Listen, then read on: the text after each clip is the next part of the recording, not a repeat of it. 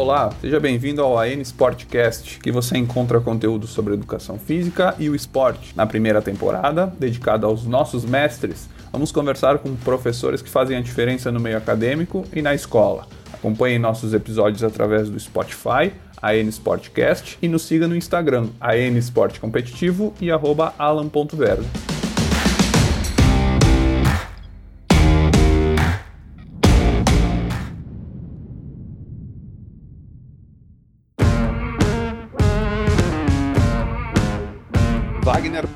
Licenciado em Educação Física e Pedagogia, é mestre e doutor em Educação. Atualmente é professor de ensino superior, diretor de escola pública e instrutor de cursos livres em educação.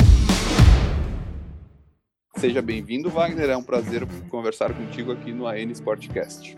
Querido Alan, obrigado pelo carinho, obrigado pelo convite. Wagner, prazer tê-lo aqui então. Vamos iniciar conversando um pouquinho, é, tu contando um pouquinho da tua história lá quando tu ingressou na faculdade. Nos fala como foi teu ensino médio e teu processo de formação no ensino superior. Querido, eu sempre tinha, Alan, clareza, sempre tive clareza de que eu queria ser professor. Logo no, no início da minha formação, a opção foi por cursar um magistério. Minha família acreditava que era importante é, esse olhar didático de metodologia e que iria contribuir para minha para minha formação, mesmo que eu já sinalizasse um movimento muito importante acerca da educação física. Eu passo então a cursar magistério em Bento Gonçalves, eu morava em Farroupilha, e todos os dias eu pegava o ônibus na RS, ali próximo onde nós temos um hotel hoje, Sim. e ia a Bento fazer o magistério. Foi uma vivência bem importante para mim e que no final do magistério eu tive muita clareza.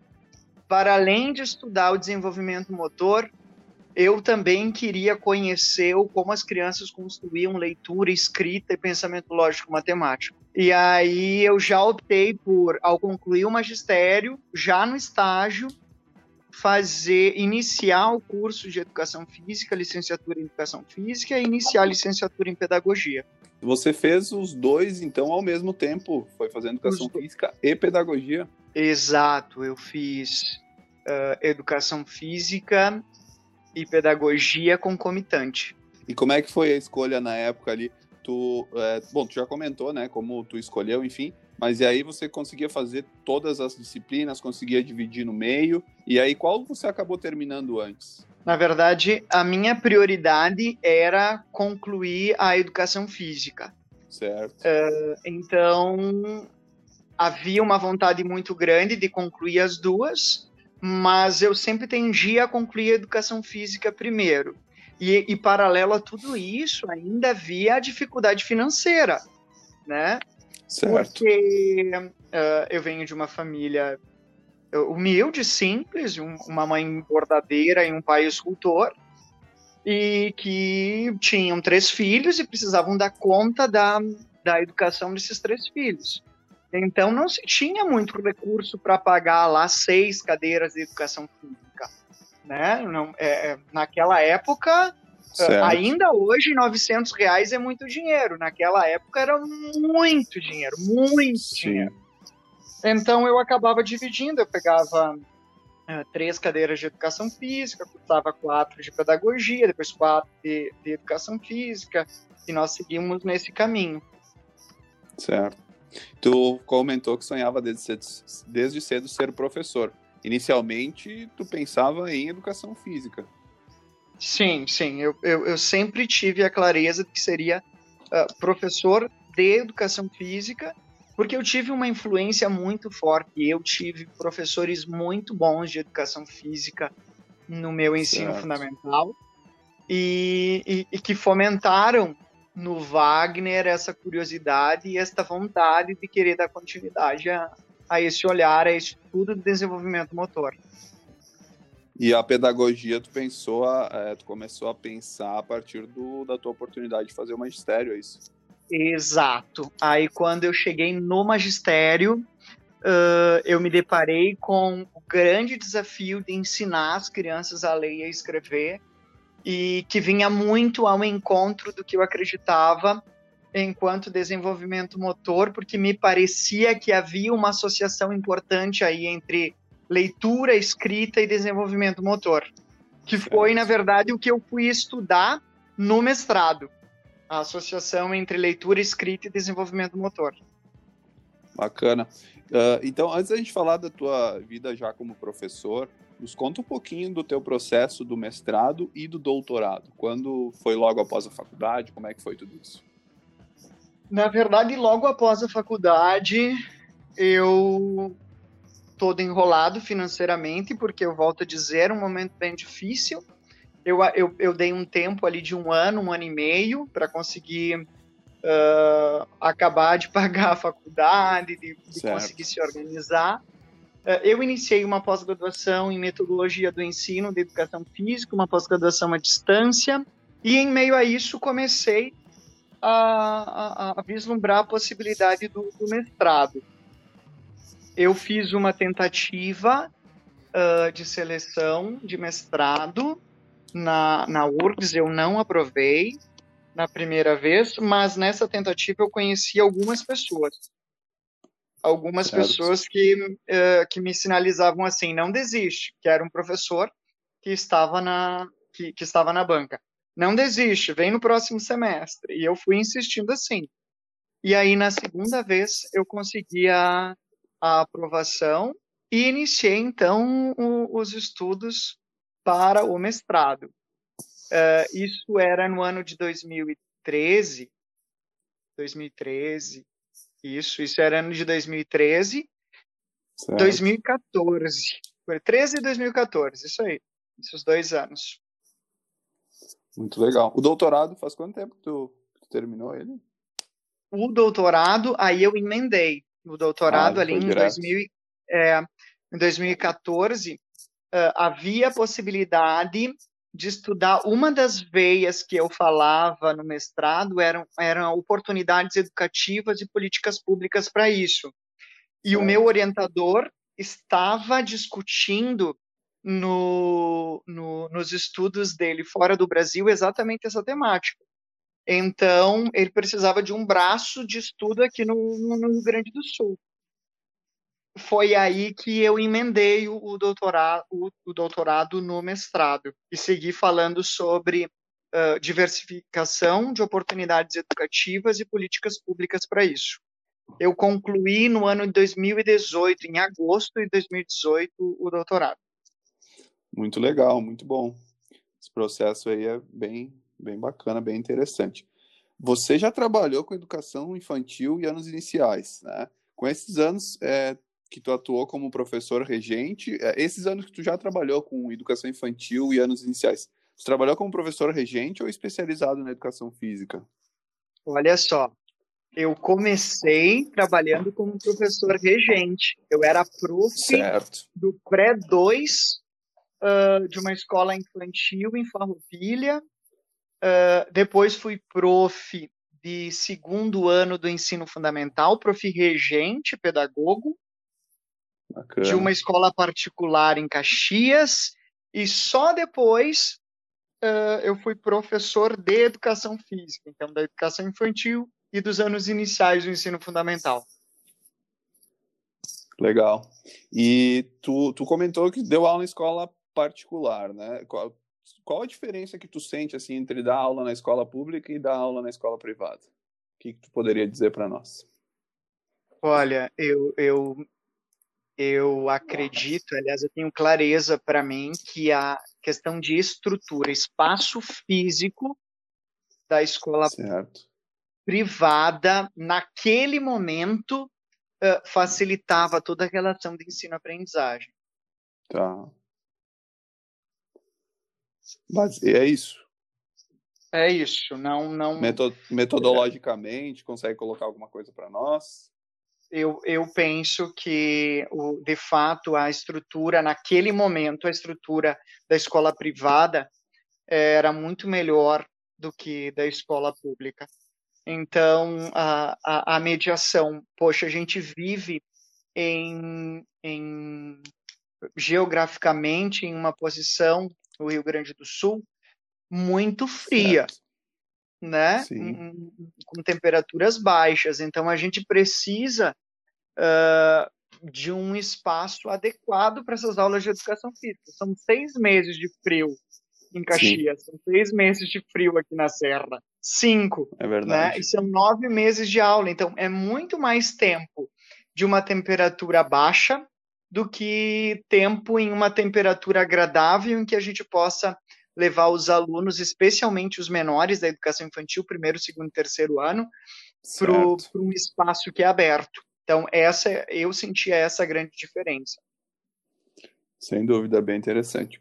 Anos finais do ensino médio, você chegou a ter a oportunidade de trabalhar? Não, de fato, eu sempre, eu sempre trabalhei, o meu fazer pedagógico sempre foi acerca da educação infantil e anos iniciais. Lógico que nós tivemos os estágios na faculdade, tem experiência com, com, com o ensino fundamental e ensino médio, mas a minha vivência profissional é com a educação infantil e anos iniciais e os finais. E da, da educação infantil até o quinto ano, então, vamos, vamos se pautar nos anos iniciais. Prefere os menores lá no comecinho ou já no final dos anos iniciais? E aí também pode fazer uma relação nessa, nessa tua preferência, no teu gosto pessoal mesmo, entre ser o regente, já que você é pedagogo, né? Ou ser o prof de educação física nesse, nesse processo inicial aí de escola? Ambos, em mesmo em educação física ou em pedagogia, eu vou preferir o segundo, terceiro, quarto e quinto ano. Embora eu seja apaixonado pela educação infantil. Uh, mas por que o, o, terceiro, o segundo, terceiro, quarto e quinto ano?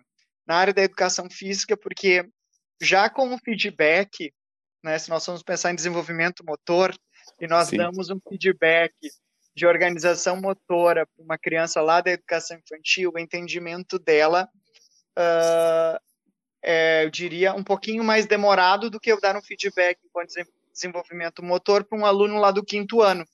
Então, acaba ficando mais tranquilo e o resultado lá com o terceiro, quarto e o quinto ano é muito mais rápido enquanto desenvolvimento motor, enquanto certo. acolhimento do feedback. Uh, e enquanto pedagogo, uh, a gente pensa ali que as crianças do segundo e do terceiro ano exatamente estão concluindo o ciclo da alfabetização. Então, aí a gente tem todo o desdobramento de construção de escrita, né? E, e, poder viver esse desdobramento de construção de escrita é muito gratificante. Muito legal. E em relação à metodologia, fala para nós um pouco de como tu trabalha, quais as tuas principais referências bibliográficas e também referências de pessoas, né? Outros profs, outras profs que, que você se espelhou ao longo do tempo eu costumo sempre dizer que o Humberto de César foi o professor que plantou a sementinha de que a gente precisava acreditar uh, numa educação física que oportunizasse tudo e a todos. Então eu me lembro, certo. eu tenho clareza do Humberto levando para a gente esgrima, eu tenho clareza do Humberto levando para a gente o futebol, o vôlei, o handebol. Uh, tenho clareza dele levando para a gente brincadeiras, uh, brinquedos diferentes. Então, isso, isso me desafiou a levar, enquanto profissional que sou, inclusive para as crianças em ambientes em, de vulnerabilidade, materiais diversificados. Então, esse é um, isso eu levo muito para mim enquanto prática, assim, eu preciso fazer essa, esse movimento, fazer essa mobilização. E depois, é lógico, eu, eu escutava ali a entrevista do Gera, escutava certo. a entrevista do Mauro, e com muito carinho me, lem me lembro, e eles são um aporte teórico muito importante para mim. Eu estou aqui, com, inclusive, com o livro Jogos de Futsal, da Aprendizagem ao Treinamento do Gera e do Mauro, uh, porque é, é um livro de cabeceira, assim, eu, quando estava na escola particular, tive a oportunidade de hum, iniciar a iniciação esportiva, de iniciação esportiva de futsal com, com uma equipe. E, uhum. e entre acertos e erros, eu me lembro que um dia eu estava num campeonato, nós conseguimos sair uh, vitoriosos do, do campeonato, com a equipe de futsal. Uh, e na semana seguinte, o, o Mauro me chama a minha atenção, uh, sendo muito firme comigo, dizendo: Wagner, de repente isso não precisava ter feito no campeonato. E eu vou te dizer que para mim foi muito duro escutar as palavras do, do Mauro naquele momento, mas que me fizeram ter uma visão de iniciação desportiva completamente diferente, porque o posicionamento dele me fez ler mais. É, eu, eu não entendi naquele momento o, as palavras dele, mas eu busquei leitura para conseguir construir o porquê ele havia me, me sinalizado uh, aquela fala. E, e o Gera, o Gera, eu tenho uma situação bem, assim, querida com o Gera, porque o Gera me convidou para ser monitor dele. E como eu já te coloquei antes, a situação financeira que nós vivíamos naquele momento, é, enquanto família, não era boa. E eu é. tive, e eu adorava as aulas do Gera e eu queria ser monitor dele. E ele me convidou, eu fui super bem numa, numa avaliação. E ele me convidou para ser monitor dele e eu tive que dizer que não. Eu tive que dizer que não Alan, porque eu não tinha dinheiro para ir mais uma noite para a faculdade. Uh, porque os valores do ônibus estavam contadinhos. E, e, e, isso ficou muito forte assim para mim. Eu, te, eu, tenho clareza. E o Gerard disse: não, Wagner, tudo bem, tudo certo, bem tranquilo, né? Quem sabe a gente tenha outra oportunidade. É, e depois deles, lógico, aí tem o Negrini, que é um cara excelente para a gente falar em funções psicomotoras, né, em psicomotricidade lá com a educação infantil. É, a gente não pode deixar de falar do Maguil Schmidt, que, tá, que traz todo o desdobramento, desenvolvimento motor, mesmo o Galarro, né, que é o, que é o pai dúvida. que pensa tudo, todo esse desenvolvimento. Lebouche, né, que vai trazer uma contribuição importante enquanto educação psicomotora também. Mas eu, eu tenho muito para mim assim o olhar e, e a leitura do, do Mauro e o olhar e a leitura do Gera, assim como o olhar e a leitura da Renata, que foram bem importantes para mim na minha caminhada, na minha formação no curso de educação física. Que legal, que legal mesmo. É bom saber que a gente teve esses mestres aí né, na nossa formação. Eu também passei por todos eles e foram, foram experiências bem bacanas, bem boas dentro da, da universidade. E é, aí, eles, ele, eles falar, sem dúvida são, eles, eles sem dúvida, uh, Mauro, Gira, Renata, enfim, são certo. os responsáveis uh, pela educação física que muitas escolas estão vivendo em Caxias hoje. Caxias Serra está vivendo hoje. É verdade. Esse período aí de formação, né? É. Nossa formação. Legal, a gente falou um pouquinho da tua, da tua formação, a gente falou um pouquinho de você como professor. E dentro da escola, você já atuou em várias funções, né? Professor, já foi coordenador pedagógico, agora é diretor. Por que Wagner decidiu se colocar à disposição e se tornar diretor? Olha só, foi um, foi um desafio no mestrado, tá? Certo. Eu nunca me esqueço que na banca do mestrado, nessa que eu fui aprovado, o, o meu um, um, um professor da banca me disse assim, Wagner, tu sabe que tu está ingressando numa universidade pública se tu for aprovado. É, e que nós sempre fizemos um movimento para que todos os que vivem a universidade pública prestem o serviço para a comunidade que mais precisa, que prestem um serviço uh, em uma entidade que seja pública. Tu está disposto a viver isso? E eu sinalizei que sim. Meu grande desejo era sim fazer o mestrado. Eu não sonhava com o doutorado, mas com o mestrado sim. E que eu tinha um desejo muito grande de viver o profissional Wagner da educação física, o profissional pedagogo, em uma comunidade que precisasse muito desse olhar.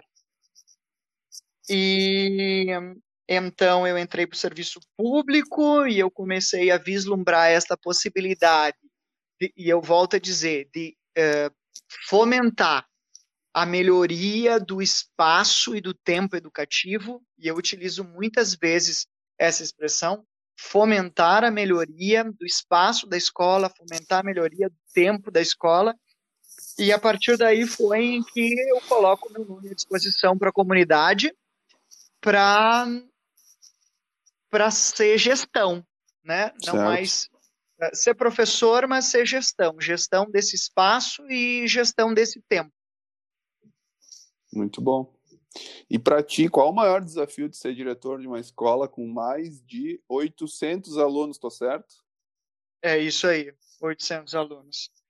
É, Alan, eu acredito que o desafio para o diretor de uma escola de 800 alunos é, é a aprendizagem. É o mesmo desafio do diretor da escola de 200 alunos.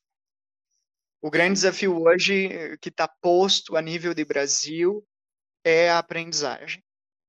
Como garantir uh, cada uma das habilidades postas na BNCC, especialmente em tempo de pandemia. E de repente este seja um grande incômodo meu e que de repente tem me feito refletir muito e que às vezes me incomoda, porque como garantir, como fomentar, como oportunizar todas as habilidades postas na BNCC uh, e como acompanhar isso com uma escola com mais de 800 alunos, com mais de 60 professores. Muito bom. E em relação ao papel da escola, em especial da escola pública, que é o que a gente vive hoje, né? O que representa para ti escola pública? Pode falar da tua realidade ou uma visão geral tua sobre esse assunto. Alan, a escola pública ela garante um, um dos grandes pilares da construção da humanidade, que é a equidade. É, todos terem direito ao acesso ao acesso ao esporte, ao acesso às aprendizagens de português, de matemática, de história, geografia e ciências, ao acesso ao teatro, ao acesso uh, ao cinema, acesso à dança. Uh, a escola hoje é exatamente o centro da comunidade. E se nós vamos pensar exatamente nessa realidade que tu vive comigo, é, lá no Tancredo, é, a, a escola precisa ser isso. Porque se a escola não for isso, ela não cumpre com o seu papel social.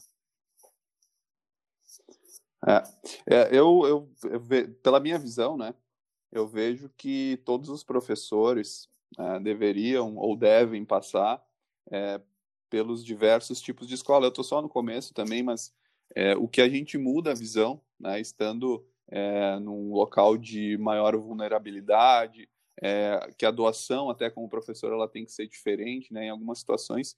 Então, bem, bem legal que tu falou, bem interessante e importante, né, saber o que a gente vive e qual é o nosso papel também no local onde a gente está, né.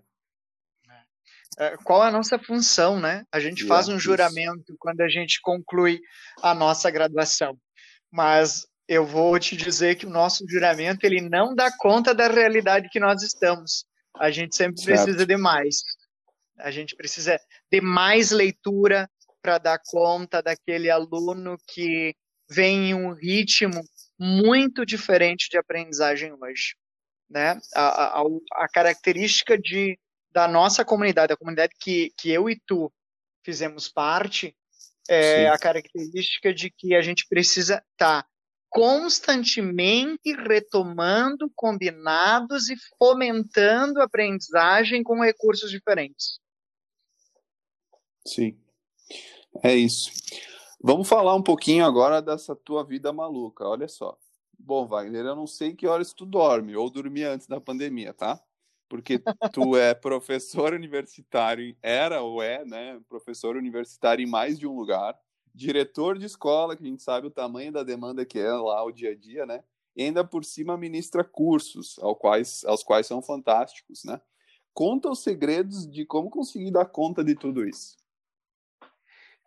Alan, a minha prioridade é sempre o, o estar na escola. o, o, o, o, ser suporte na, na gestão da escola pública. Então, essa é a minha prioridade. Todo o resto eu encaixo na minha agenda depois do ser diretor. É, então, uh, a aula no ensino superior, os cursos livres, uh, enfim, tudo isso depois do ser diretor. E aí a gente precisa ter muita clareza do que a gente quer e como a gente quer. Né? Eu quero sempre levar para a escola uh, da qual tu faz parte, da qual tu é corpo docente, o melhor. Então eu faço certo. trocas, né? Eu faço trocas, eu combino uh, com profissionais de outras escolas e faço formação em outras escolas para que os profissionais das outras escolas venham para a minha, ou com troca de formação, ou com troca de material. E, e o segredo é saber o que quer. Então, é, nesse momento, a minha prioridade é a gestão e eu tenho me dedicado para que a escola esteja uh, bem, para que os alunos se sintam bem, para que os professores se sintam bem e estejam dispostos e disponíveis a mediar as aprendizagens. Bacana. Nos conta um pouco dos teus cursos aí que tu faz, é, que tu ministra paralelamente é, a, aos outros trabalhos. É uma forma que tu usa para se manter conectado às práticas pedagógicas também? Isso, veja, eu eu sou apaixonado por esta mediação com gente especialmente para mediação com gente brincante, né? É, a formação de professores é um desafio muito grande, porque o professor é muito crítico. Não é Sim. fácil, não é fácil contentar professor enquanto formação continuada. Isso é fato. E as minhas formações, elas são direcionadas ao olhar de desenvolvimento humano, uh, sim, pensando no desenvolvimento motor, mas também pensando no desenvolvimento cognitivo e socioafetivo, uh, voltado para a educação infantil, primeiro, segundo, terceiro, quarto e quinto ano do ensino fundamental.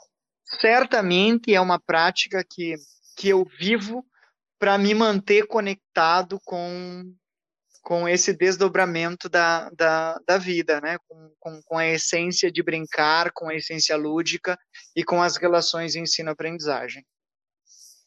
Muito legal. Faz um merchan agora dos teus cursos. Eu sei que já teve o Brincar de Quê, Movimento em Roda Cantada e Bola, Movimento, Canção, Jogo, Brincadeira, Invenção. Acertei? É isso aí mesmo. Tem um novo agora. Fala aí para nós é... um novo e faz um compilado disso tudo para nós. Olha só, são, são uh, ambos cursos eles trazem uh, muito forte a prática. Certo. Então a gente fala um pouquinho sim do embasamento teórico de, da brincadeira, do embasamento teórico do brinquedo, é, mas essencialmente a gente vive essa brincadeira no curso a gente explora esse brinquedo, né? A gente constrói movimentos acerca desta cantiga de roda e variações para isso, para que as profs de educação infantil, para que as profs lá da classe de alfabetização, para que os colegas de educação física que atendem essa faixa etária possam levar desdobramentos dessa aprendizagem para a sala de aula. É, o que nós temos, nós estávamos vivendo em 2019, eu lancei o Bola Movimento Canção, Jogo Brincadeira Invenção. Nós tivemos a primeira edição em fevereiro, a segunda edição em março, e aí fomos acometidos pela pandemia e toda a agenda que nós tínhamos dele foi interrompida. Nós vamos estar lançando agora no mês de julho Brincadeira, Brinquedo Invenção, em parceria com uma faculdade da região metropolitana. Uh, então o pessoal pode aguardar que logo nós vamos estar fazendo o lançamento desse curso, uh, e inclusive na Grande Porto Alegre. Essa é a nossa, a nossa tentativa agora é conseguir atender região metropolitana, Grande Porto Alegre ali. Muito bom. O papo tá demais. Vamos, eu, agora a gente está chegando no final. Tem as perguntinhas aí de resposta rápida, tá? Então agora respira, fica preparado. Tá bem? Vamos lá. tá bom, então. Então vamos. Wagner, um ídolo na tua profissão. Poxa, vai ter que ser o Humberto, cara. Muito bom. É Humberto do quê? Tu tinha comentado antes? Humberto de Césaro. Certo. Foi teu professor aqui em Farroupilha na escola? Na escola Santiago. Um ídolo na tua vida, ou mais do que um, né? Senna. Ayrton. Senna. Uma inspiração que você tenha convivido como colega na tua profissão. Poxa, eu vou pensar na Marinês Biondo. Depois tu encaminha para ela esse podcast. Pra ela ouvir sim. Tu, tu falando. ela é guerreira, sabe? Ser diretor ou ser professor?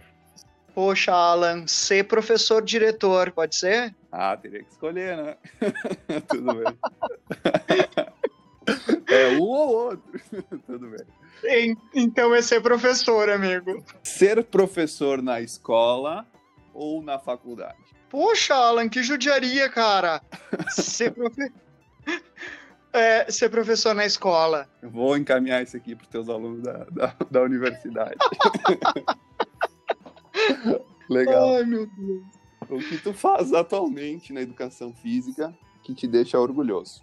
Cara, hoje o que eu faço na educação física que me deixa orgulhoso é pensar na prática motora nos cursos livres. E o que tu sonha em fazer profissionalmente que tu ainda não fez?